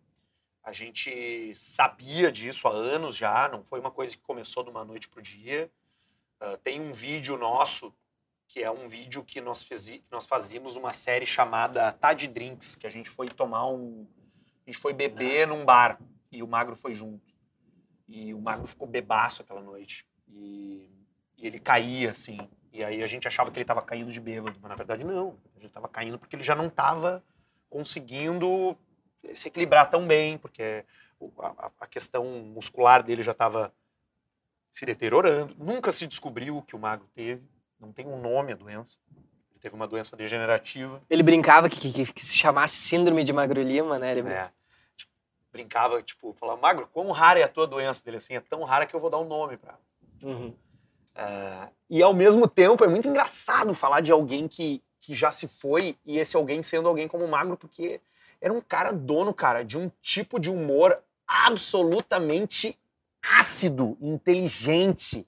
Então eu tenho certeza que onde quer que ele esteja, é, ele vai adorar qualquer tipo de deboche que seja feito com essa história, entendeu? Porque ele era um cara assim, cara, é um cara que me deixa muito a falta. Não tem um dia que se passe que eu não lembre do Magro, assim, sabe? Porque eu chego na minha casa, eu tenho livros que o Magro me deu, eu tenho séries que eu comecei a ver porque o Magro me falou para começar a ver. É, eu me encontro com o filho do Magro, eu vejo o Magro, que é igual o Magro, o guri é igual o Magro, no jeito, a cara. O guri sabe nome de dinossauro científico, ele tem sete anos, sabe? É muito doloroso, cara. Foi uma coisa, foi uma coisa bem, bem, bem ruim, assim, bem difícil de, de encarar. A gente estava viajando na época, a gente estava. Eu estava junto com o Potter, inclusive, a gente estava de férias, fora daqui do estado, e chegamos num dia, no outro dia, ao meio-dia, a gente recebeu a notícia. No outro dia, às 8 da manhã, a gente estava dentro de um avião voltando. Assim, tamanha era a, a, a representatividade assim, desse cara. Assim. Não sei nem o que dizer dele, cara. Ele tava no topo da, da, da minha planilha lá, cara, que era um cara que eu sonhava muito, velho, em Cara, poder ter a oportunidade de dividir uns, uns minutos, eu- assim. E até, até é engraçado, cara. Agora, eu troquei de telefone há duas semanas, então provavelmente é muito provável que eu não tenha mais, mas Backup de, de Tá conversa, aqui, alguma coisa. Nunca, nunca paguei, velho. Tenho tudo aqui. Sabe, tipo, eh, desde a época, aqui, coisas mais recentes, que foi a última mensagem que, que a gente trocou. Eu mandei pra ele uma matéria de, uma, de um jornal. Que áudio que é esse? Curiosidade curiosa. Ah, olha aqui, ó, cara. Olha o que eu mandei pra ele, ó. Curiosidade curiosa. Única, a única tentativa Eu mandei- essa Eu mandei uma curiosidade curiosa pro Uhum, Marco, que ele uhum. fazia no pretinho, né? curiosidade curiosa. Única, a única tentativa de assassinato registrada na Antártica até hoje é um cientista que tentou matar os colegas dele porque os caras ficavam contando os fins dos livros que ele lia. tipo, então eu, eu, eu tenho muito carinho, cara, porque eu tenho mensagens dele aqui que eu leio e que me parece que esse cara nunca se foi, sabe? Ah, E tu te pega de vez em quando dando uma navegada nessa? sim, é, eu- é, tem muita referência aqui, tem muita dica dele aqui, tipo, ah, tem fotos nossas, é, quando o Magro estava hospitalizado, eu, eu ia lá no hospital, levava McDonald's, levava McNuggets, a gente ficava batendo papo e tal. É, é uma, é uma, puta, cara, é uma coisa bem, bem ruim mesmo assim, que aconteceu. Isso, isso foi um golpe muito fodido. assim. A, a, a Ju, a minha mulher também, tenho muito amiga, muito amiga dele, fazia programa junto. Eu criei o programa da Sete pra gente ter um programa junto. Eu criei eu, ele, a Bárbara, a Juju, e eventualmente eu saí, né? E aí depois o programa acabou, mas enfim, cara, é um cara que faz muita falta. De verdade, assim. Um cara que eu sinto muita falta. Não é mentira, penso nele todos os dias, cara. Todo dia eu penso em algum momento no Mago. assim. Cara, E meio que ficou, porque quando, quando a gente perde alguém que é, que é muito próximo e a gente tem. ah, claro, quando o cara é mais jovem, obviamente a dor ela é muito maior. Ah, mas ah, acaba sendo também semelhante com pessoas próximas, que nem eu tinha o meu, meu avô, que eu já até comentei aqui. Tenho homenagem a dois avós meus aqui. Aqui é a minha avó, parte de mãe, a avó Jura, que eu, botei, eu fiz um artigo chamado A Voz da Experiência, a Voz do Coração. E, tu- E esse é o óculos dela. E o do tá atrás do coração, Tá. então o efeito da Isso, lente. isso aí, isso aí. E esse óculos é o da avó. E a, a avó, ela tava, quando ela foi internada, ela teve um câncer no pâncreas, ela ficou duas semanas internada e eu fui todos os dias visitar ela. Todos os dias. E, e eu, e eu tirei uma foto do óculos que eu queria fazer pra ela em vida, tá ligado? E aí acabou não rolando. Deu, mas foda-se, vai, vai ficar como uma homenagem. E aqui eu tenho uma que tava falhada, tava tomando Rokutan, aí fudeu. Mas eu ainda mantenho ela, que é do meu avô, que é pra que digo quando eu passe, saiu igualzito ao pai. Aquela Letra do música Galdéria, Passarinho, Guri, isso. Que até que não. foi feita pro Neto Fagundes, sabia? Sério? O Guri é o Neto Fagundes. É Sério? uma homenagem do César Passarinho à família Fagundes. Que O massa. Guri é o Neto criança. Não sabia mesmo. Ele é um cara que tu tem que trazer aqui. César Passarinho? Não, César O Neto. Passarinho morreu, né, cara? César Passarinho já Sim, deitou o cabelo sim, a sim, horas. Sim. O, não, não que seja obrigado a saber disso, É, deveria, mas o, deveria mas o. Neto sim, o Neto sim, o Neto vem. Hum. Já tentei o Neto, inclusive o Ernesto também. Já troquei umas Também, ideias Bombo. Legueiro, o Ernesto. Bombo O. Ernesto tem uma história do caralho do Ernesto. O Ernesto é o seguinte, tô dando uma entrevista na Gaúcha uma vez sobre o Só para Maiores. E aí o Ernesto tá ali, né? Tá eu e o Ernesto na Gaúcha. E o Ernesto aqui, né? E aí eu entro, o programa tá no ar. E aí eles falam assim, Arthur, senta aí que nós já estamos terminando com o Ernesto e depois é tu. Aí eu, beleza. Aí sentei na cadeira assim. Aí o Ernesto assim, Ernesto, e o show de amanhã, Ernesto? Como é que vai ser? Ele, Che, o show vai ser buenacho. Tô tocando uns temas novos. A gente tá preparando a banda pra bandoneon, buleiro, misturando uruguaio com brasileiro. Tipo, e eu ali, né? Eu falei, caralho, o cara é grosso pra caralho mesmo, né, velho? Raçudo. E aí o, o apresentador assim, não, beleza, de- de- depois do intervalo a gente volta com o Arthur Gubert. Beleza, fechou o microfone o Ernesto vira pra mim assim. E aí, velho, qual é que é? Tudo bem? Na boa? Eu falei, filha da puta, cara, esse teu portunhol aí é só onda, velho. Ele mete essa. E os Fagundes, eles metem essa. Eles metem os espanhol no meio pra tu pensar que eles são da fronteira, entendeu? Mas- E tu tá ligado que tem uma, uma Filho da puta rixa. que eu fui agora com o Neto. Não, mas ma- mandou bem. Porque tu sabia que tem uma rixa dos tradicionalistas, porque eu não sou, não tem nada, tanto que eu, eu achava que o César Passarinho ainda era vivo. Não entendo porra nenhuma, né, velho? Porra nenhuma. E, e, assim, eu tinha, eu tinha não, porque ele ainda é vivo. Eu tenho um tio que é muito ga- gaudério, assim, sabe? Do, E de interior. Odeia. Eu já ouvi esse papo. Eu não sei porque eu não sou frequentador. Pra mim, o acampamento Farroupilha seria muito melhor aproveitado se fosse um estacionamento. Se tu pavimentasse aquilo tudo e botasse carro pra estacionar. Porque aquela merda lá é usada uma vez no ano, enche de borracho lá, os caras se matam a facada, o resto do ano é um campo mal iluminado. Pra fumar crack, pra fuder, pra chupar pizza. Durante o ano não é pra nada. Mas tudo bem, não tem problema nenhum. Pra ti é a maior festa de Mas cosplay, eu já- né? é o maior cosplay do Brasil, é o acampamento Farroupilha. Mas eu não, não tenho nada contra. Sim. Agora, eu já ouvi esse papo aí, de que a Aham. galera mais, mais metida, a mais, a mais roots, assim, não Uhum. gosta dos caras porque acha que eles são gauchinho de televisão e parará. É, porque eles popularizaram a parada, né, cara? É né, Era, cara? era, era, era a bombacha mais justa. ignorância. O próprio Peninha falou disso num, num- episódio do Nós na História, que o, o, o, o Nico Fagundes, o, que é o tio Nico, Uhum, né? uhum, uhum. junto com o Paixão, Cor, Cor- eh, Paixão Cortes, foram os caras que criaram a, a, a, a, temática, a estética gaudéria que a gente vive Eles hoje. esses inventaram dois a parada. Aí tu vai dizer que o cara que inventou o troço é metido. Vai se fuder, né, velho? Só um minuto. Beijo pro É. Neto. Mas tem- Adoro Quero- o Neto. quero trazer, quero trazer o Neto, quero trazer o Ernesto, quero trazer o Pedro, quero trazer o Duda, já tentei, ele. Enfim, estamos tentando na negociação. O Pedrão não... não, não, não... eu, eu sei que o Pedrão, eu, pra ser bem sincero, eh, eu nunca tentei o Pedrão, porque eu sei que ele não vai. Não, Então, assim, não, não, acho que talvez até ele venha. não, mas assim. O Pedro é tímido, cara, mas- sabia? não, eu imagino. Só, só que eu quero dizer assim, ó, ele, ele, se ele começar a, a frequentar os podcasts, eu tenho noção, eu, tenho, eu sei me colocar no meu lugar, entendeu? Não vou te convidar para um churrasco. Eu sei me colocar no meu lugar. Cara, eu sei que ele vai ter que ir antes noutros, entendeu? Então, pra mim, vai, Uhum. ser, vai ser o sinal verde. Aí é que tá, não é assim. O Pedrão não funciona assim, cara. O Pedrão ele vai em qualquer coisa, não importa o tamanho. É, é- o lance é que ele é tímido. Ele não gosta, ele, não, ele, ele gosta de fazer comédia, de fazer zoeira, mas o lance de dar entrevista não é a dele. Se ele foi no bebendo porque tu e o Potter foi junto. Isso, exato. Aí foi o Caixa E Preta. aí falou pra caralho. Falou, falou. E porque ele é muito amigo do Maiká também. Mas ele é um cara tímido. Pedro é um cara tímido. Um cara super tímido. Inclusive, esse programa do Duda, que ele iria participar, e acabou não indo, ele tinha sido convidado várias outras vezes antes, e nem pro Duda ele tava afim, sabe? Porque ele é um cara tímido. Uhum. Ele tem, fica envergonhado. Tá tudo certo, não curti, não, não queria estar em evidência, envergonhado. né? Envergonhado.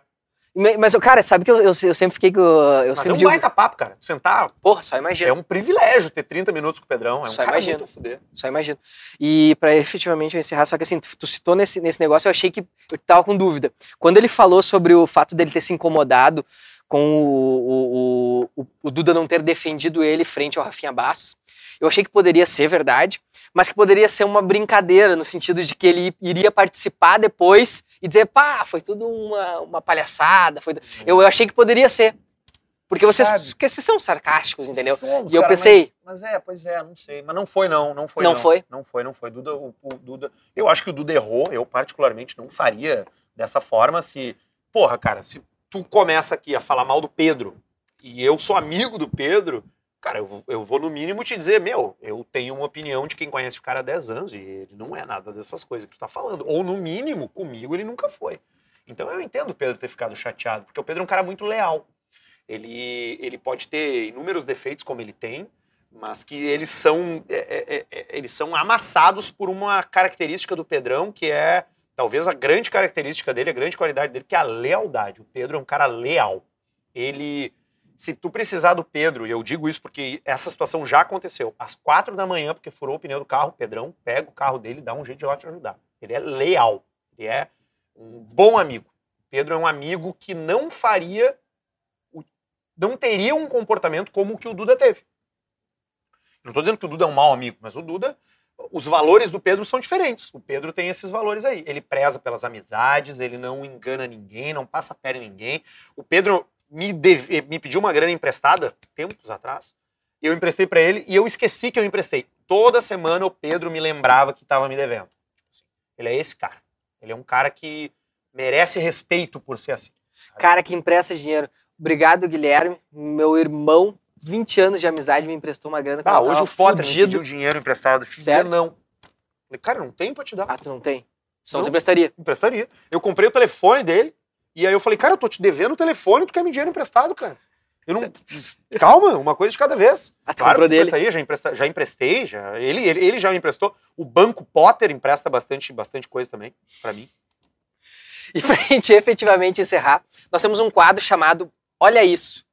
O que, que é o Olha Isso? A gente é, é um, é um momento em que o nosso convidado ah, indica alguma coisa, algo, alguém, ah, qualquer coisa que tenha a ver com a personalidade, personalidade pessoal. Enfim, com a tua, com a tua teu íntimo, digamos assim. Isso pode ser. Eu não vou dizer o que pode ser, porque eu já notei que quando eu comento o que os outros ah, indicaram, acaba limitando ou direcionando a pessoa. O que, que é o Arthur na essência dele que talvez algumas pessoas que acompanhem todo o teu conteúdo desde Atlântida não saibam? Desenho animado.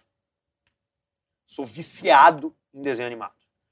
Especialmente desenhos animados até 2001. Que coisa específica, né? Eu gosto de desenho animado, cara. Gosto mesmo, assim. É, eu vou dar uma sugestão de uma série da Netflix, tá? Que é um podcast que foi animado. Se chama Midnight Gospel.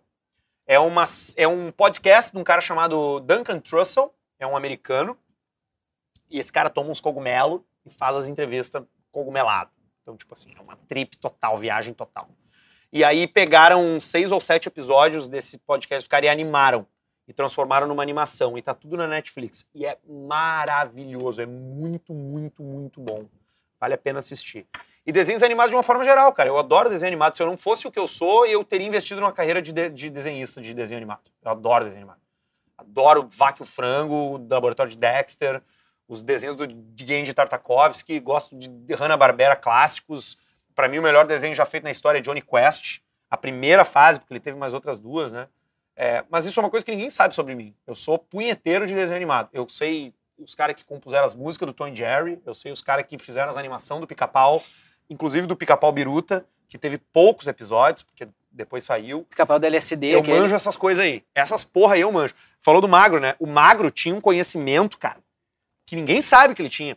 Ele tinha um conhecimento enciclopédico sobre pornografia. A Liz vai ficar chateada que eu falei isso. Mas o Magro, tu falava, Magro, Magro, olha essa cena aqui. Ele olhava, não, essa aqui é a Scarlett Thunder. Ela fez já 10 filmes com não sei quem, agora ela tá na produtora não sei o que lá. O Magro manjava tudo de putaria, Mas ele gostava velho. da produção, tu gosta do, do amateur, né? Eu gosto de amateur. Porque pra mim o sexo Eu é também. tesão. E Eu tesão é selvageria. Então, o amateur, o amador, ele não tá te enganando. A pinta tá ali transando porque quer. Uhum. O problema do profissional é a encenação. A encenação não me, não me interessa, entendeu? Ou uma encenação que tenha um quê de amador, tipo Mana e tal. Tu já tá gastando com, com putaria? OnlyFans. Ah, Não, ca- não sei. cara, Tu não. falou. Não. Ah, a gente até entrevistou a Rafaela Berger, o episódio está aqui, ela produz conteúdo adulto, ela tem um OnlyFans. Mas, eh, cara, eu sou muito mão de vaca, então assim, o que, que eu faço? Vou ser bem sincero. Vai no Xvideos. Sim, e alguma coisa no Twitter, porque sempre tem umas amostras grátis ali, entendeu? O Reddit tu não usa. Não. A Reddit é a melhor rede social tem. Agora, a, a, a- a pornografia paga, ela tá, tá vindo, né, velho? Tá vindo. Tá vindo? Hoje em dia, ser criador de conteúdo pornográfico já é uma coisa tipo ser criador de conteúdo de games. Tu, é o teu nicho, é onde tu tá, é o que tu faz. Tem um monte de gente. Câmera privê, por exemplo. Tu bota ali uns pila e faz um, e dá uma olhada numas webcam ao vivo, entendeu? Pode fazer amizades. E tu acha que atraiu o cara a consumir o câmera privê casado, Não, sem a não. mulher saber? Não, acho que não. Acho que, inclusive, não tem por que a mulher não saber, porque não saberia. Quer dizer, não que tu precise dizer pra mulher porque que tu bate punheta. Mas não acho que tem que se sentir culpado, não, por consumir, não. Primeiro porque tu não, tu não aparece, né, velho? Quer dizer, a não ser que tu queira. É. Né? Tu pode não aparecer. Que é um câmera privê, se não um vídeo numa tela, sacou? Ingenuidade tua pensar que é só contigo que a mina tá falando, porque tu pode no câmera privê acompanhar com o voyeur. O cara com todas as informações, né?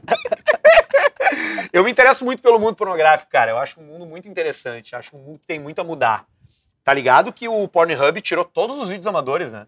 Sério? Eliminou da plataforma porque eles não tinham como confirmar que aquelas pessoas Tinham estavam liberado ali o conteúdo. queriam. E aí eles eliminaram. E o Xvideo está fazendo a mesma coisa. Tanto que os brasileiros agora estão registrando os vídeos como em inglês, para não pegar no filtro.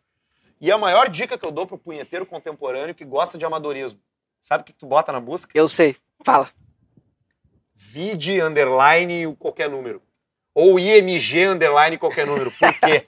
Porque é assim que a câmera digital e que a câmera do celular salva o padrão do arquivo quando tu passa pro computador. Os Então, doentes não o- renomeiam. então, se o cara subiu sem renomear, é porque ele tava com muito tesão. Entendeu? Tipo assim, caralho, eu preciso subir esse vídeo da minha mina. aqui. Aí já só. IMG 2594. Aí tu clica ali, é só ângulo ruim, é, é parede chapiscada de cimento, tá ligado? Aqueles azulejos que não combinam, piso frio no quarto. É só realidade, brother. Não tem, não tem Gary Gary, não É tem a paredinha macho e fêmea, que é. tudo. É Isso! Uhum, As tomadas la- amarela, não é ainda o padrão da Dilma, que tem três pinos, é a tomada Uhum. é das antigas. Os boa noite no canto pra matar mosquito. É isso aí que eu gosto. É isso que a galera quer. A galera quer realidade. Eu quero realidade. Eu De também. encenação não me serve. Eu também. Tigresa VIP? O que, que é? Entrevistei a Pernocas um tempo atrás. Eu vi. É, dei uma banda com ela na Padre Chagas. Inclusive, o meu vídeo, o vídeo que, que eu apareço que tem mais views é um vídeo no canal da Pernocas no Xvideos. Que nós andamos de carro, ela botou as tetas pra fora na Padre Chagas Eu vi. e eu no banco de trás. E eu ali e a mina com os peitos. E eu, pá! O que, que eu faço, né? Aí eu tirei a camiseta também. E fiquei olhando, cara. E os motoboy olhando, cara. Os caras buzinavam, é gostosa, não sei o quê. E ela, assim, ela perguntou pra mim assim: ah, tudo bem se eu. Porque eu já vi os vídeos da Pernocas, né? Claro. Assim, eu perguntei pra ela, tipo, tá, tu vai. Que, que vai rolar, né, nessa carona? Tu vai pegar no meu tico? Eu vou ter que, eu vou ter que te apertar. Ela, não, não, não. Eu só vou tirar os peitos pra fora. Tudo bem? Daí eu, não, tudo bem. Só deixa eu perguntar pra minha mulher, né? Aí falei com a Júnia, falei, ô Ju, a guria quer tirar os tetas pra fora aqui.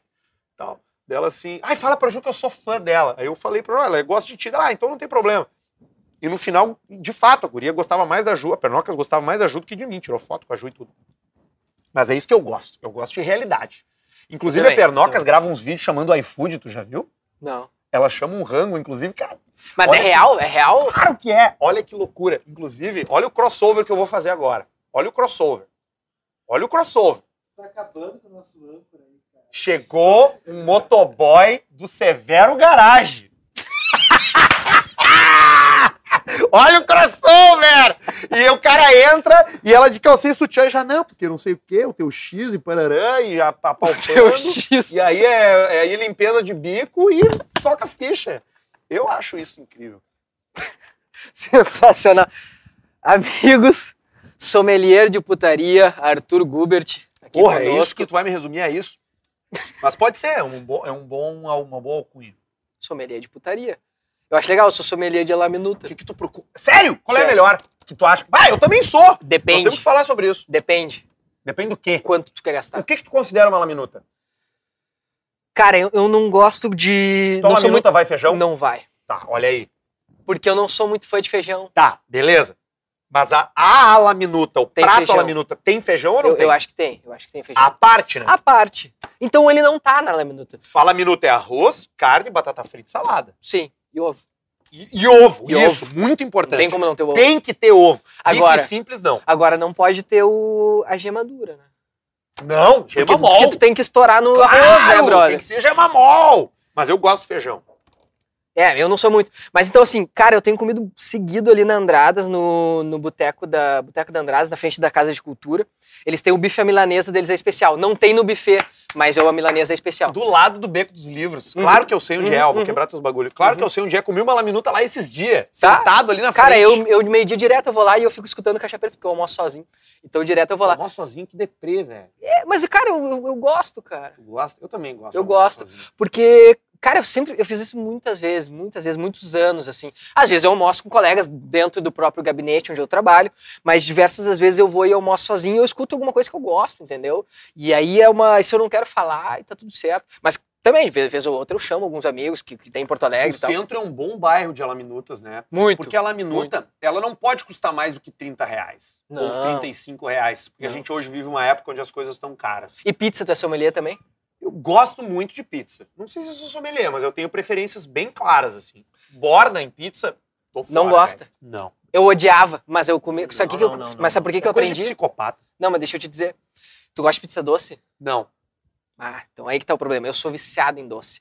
Então pra mim sempre tinha que ter um doce. E eu, pra mim, a borda de chocolate, ela omite a necessidade de, de tu poluir um dos três ali com o chocolate. Então pra mim funciona. Borda de chocolate branco, ela acaba sendo... Porque é a sobremesa, eu tiro Tá, a borda e claro, deixo de é canto. tipo- Ah, Eu deixo de tá. canto. É tipo assim, tu substitui o sabor doce Isso. fatia pela borda. Porque aí eu pego três sabores feras salgados. E que sabores tu pegaria? Ah, Bate pronto, rápido. Filé quatro queijos, ah, seis queijos que eu gosto muito, depois aquela lombo com abacaxi. Tu não pede. tu não- Lombo com abacaxi? Sim, eu gosto agridoce. Ah, não, cara. Nós temos que te, te interditar. Como é que tu não pede uma calabresa, velho? Cara, não como mais. Foi a pizza que eu mais gostei na minha vida, eu não como mais. Sabe por quê? Cara, calabresa é muito barato, velho. Eu sempre fui fudido. Vou pagar caro por uma pizza, tem que ter um outro Ah, sabor. é, não peço mais calabresa. Bacon eu peço. Tá, não, tudo bem. Eu, assim, eu não. Eu, calabresa é uma obrigação na minha casa. Se tem pizza, É. tem que ter calabresa. Se não tiver Tá, mas calabresa. tu vai na Nono Ludovico, tu come calabresa. Não, mas é que a Nona Ludovico tem javali, né? Com É. vodka. Pato ao molho de sei lá o Tu quê. olhou pra eles porque tu pensou, bah, eles realmente conhecem, sabe do que eu tô Não, falando. mas é óbvio que tu conhece. Quem é que Conheço, mora em mas Porto Alegre? muito pouco lá porque é muito caro. Muito caro. E porque, cara, sei lá, sabe qual é uma pizza boa? Não, é muito boa. É, é muito boa, mas tem melhores, na minha opinião. Tu Rodízio? Rodízio não tem. Tá, mas não, não tem, não tem. Não em tem. qualidade não tem. Agora sim, eu sou de uma época em Porto Alegre que se fazia aniversário na Dom Vito. Ali na. Eu duvido tinha no Beira Rio antigamente. Ali na. Como é que é ali? Plínio. Ah, a Dom Vito tem uma qualidade inferior de, de- de- em geral de ingredientes, eu acho. Mas ela é mais frenética. E o ambiente é mais pizzaria. A Nono Ludovico é pizzaria, mas tu.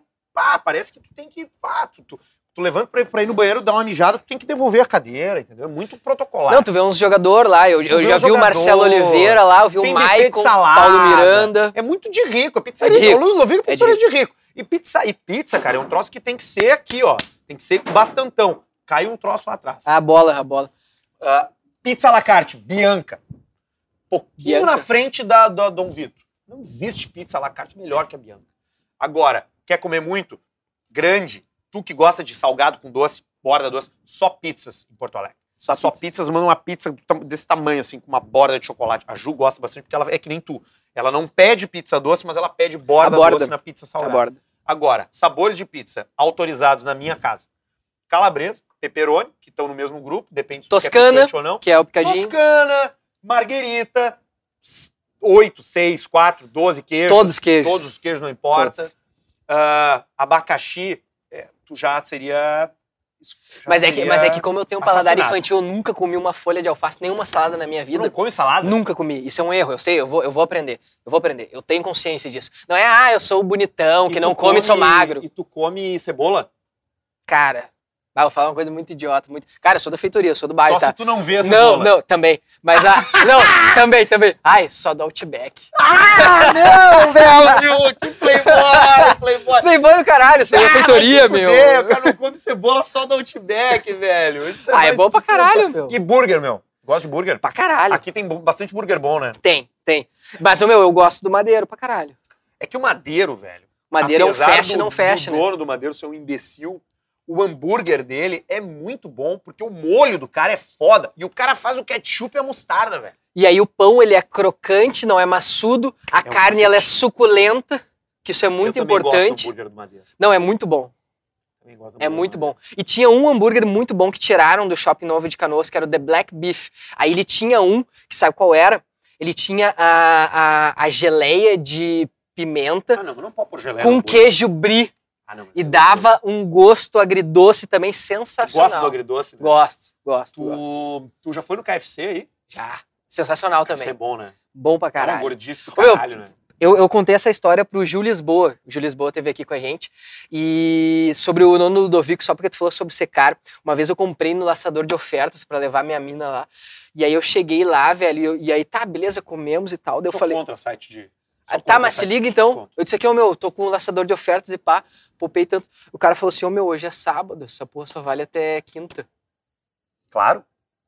E eu me fudi, meu. Porque daí eu tinha comprado, eu já tinha pago no cartão de crédito. eu não gosto de... Não gosto de, desses sites aí, né? Não, Não quero sentar do lado de alguém que não tem o poder de compra como o meu. Não quero ir num restaurante, sentar sabendo que eu vou pagar 200 reais e ter do meu lado um rapaz que pagou 50. Eu não paguei, eu não quero isso. Eu não quero esse ambiente. Por isso que é bom ter um personagem. Tu pode falar o que tu quer, o que tu pensa real com a voz do personagem. E nunca ninguém sabia se for verdade ou não. Nunca ninguém vai saber se foi verdade ou não. Exatamente. Para que a gente vá agora jogar um pouco desses fliperamas que tem aqui, videogames e afins, vou encerrar esse programa. Vou encerrar, porque senão eu, o Arthur nunca mais vai Vamos, vir aqui com a gente, Vamos mandar uma foto pro Potter aqui. ao vivo. Mandei. Ah, meti um doisinho. Olha, ele mandou aqui, ó. Pode vir, estamos aqui. Mandou foto da churrasqueira, E tu mandou uma foto. dos amigos, e eu mandei uma foto tua. Que bosta. E eu quero que tu depois me mande o printzinho do que, que ele respondeu, por favor. Tá, eu já vou te dizer agora aqui. Mas será, ele tá online? Não. Não tá online. É. Quando ele mandar, eu te mando. ele vai dizer, sai daí, cara! Tá com esse otário lá em São Leopoldo, 40 quilômetros. Não, cara, adorei. De verdade, cara. Acho que a gente tem que, tem que falar mais fora daqui. E agradeço o convite, velho. É, adorei o pico aqui. Tu encontrou um lugar muito legal. Eu vi os teus vídeos outros e, e achava aquele lugar que tu estava antes muito massa. Agora aqui, cara, esse pico aqui tem, tem um capacete das Paquitas ali, velho. Em cima de uma televisão de 14 polegadas com um VHS embutido que eu tinha na praia. Tu tinha? Sim, essas TV E eu que sou playboy, vai tu teve essa porra dessa TV e eu É que sou aquela. TV que fica, que fica velha rápido. Aí ela vai pra praia. Tipo assim, É verdade. ah, essa aqui. Lançaram o vídeo VHS, bota na TV. Tipo, tá, manda, manda isso aqui pra praia, que isso aqui ninguém mais quer. Vai pra lá. Mas é isso aí. Tô muito bem aqui, tô muito feliz. Obrigado pelo convite, velho. De verdade. é, é, as referências que falaram de ti são verdadeiras. Tu é um cara gente boa pra caralho, o papo é bom. E é só isso que importa. Cara, sem palavras. Obrigado mesmo, obrigado mesmo. Uma referência que. E esse é um privilégio que eu tenho tido de conversar com pessoas que eu sempre admirei. E sempre, sempre, sempre, sempre, sempre eu saio admirando ainda mais. Então tu foi um dos casos. Que bom. Obrigado, Arthur vem Gubert. falando de religião, né? É, ainda não. Ah, cara, a gente falou por tanta, tanta ficção. Viva o aqui. diabo! A gente já falou de tanta ficção aqui, né, Arthur? Chega. Chega, né? Chega, né? Mas então vamos lá, gente. Obrigado. Quem chegou até aqui, por favor, se inscreva no nosso canal, deem o like. E se você acredita em Deus, que ótimo. Vai se isso faz bem pra ti, se isso faz bem pra ti, que ótimo. Obrigado, gente. Toda segunda-feira, 20 horas. Olha os papos. Obrigado, Arthur Gubert. Obrigado.